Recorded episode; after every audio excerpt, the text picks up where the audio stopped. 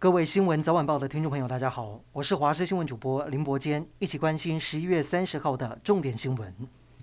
有港湖女神封号的民进党立委高嘉瑜，经传这个月十一号跟林姓男友入住板桥某饭店，结果林姓男友疑似不满她跟前男友保持联系，而对她施暴，还软禁在饭店两天，导致高嘉瑜身上有多处挫伤。她没有对外露面，不过已经在律师的陪同下提告伤害。新北地检署也将分案调查。至于高嘉瑜表示，她会勇敢面对，希望不要再有下一个受害者。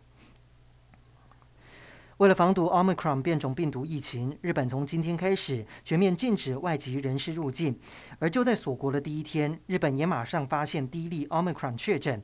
就是日前从奈米比亚入境的一名确诊男子，在经过检验之后确定感染 Omicron。而这场 Omicron 危机也打乱日本从疫情复苏的脚步，临时锁国让移工无法入境，也让必须仰赖移工的产业相当无奈。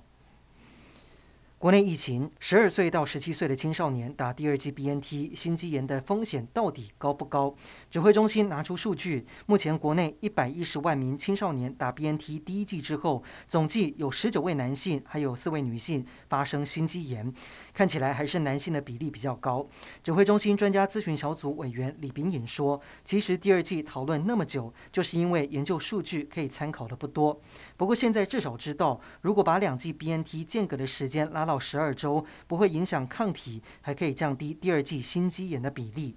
另外，在边境管控，陈时中认为 Omicron 变种病毒的疫情还不是很明朗，不排除滚动式调整边境政策。另外，今天国内疫情一样是本土加零，但是有五例的境外移入。立法院三读通过，未来大客车四岁以上的乘客，如果经由驾驶提醒仍然不系上安全带，将可以处最高六千元的罚款。但是如果驾驶没有提醒就开罚乘客，客运业者说一定会配合法令提醒乘客，但也希望警方要加强执法强度，让乘客养成习惯。其实，目前不少客运已经针对六岁以下未满一百一十五公分的儿童是不用买票的，但是没票就没有座位，自然也就没有安全带。如果这样子的小朋友满了四岁上车没有安全带，会不会被罚呢？乘客和业者都希望政府要讲清楚。今天台铁相当不宁静。首先，嘉义早上十点南进车站，一名乘客在车厢里面扬言要杀人，大批警力荷枪实弹，拿着盾牌上车把这名乘客带下来。男子声称他是因为心情不好才想要吓大家。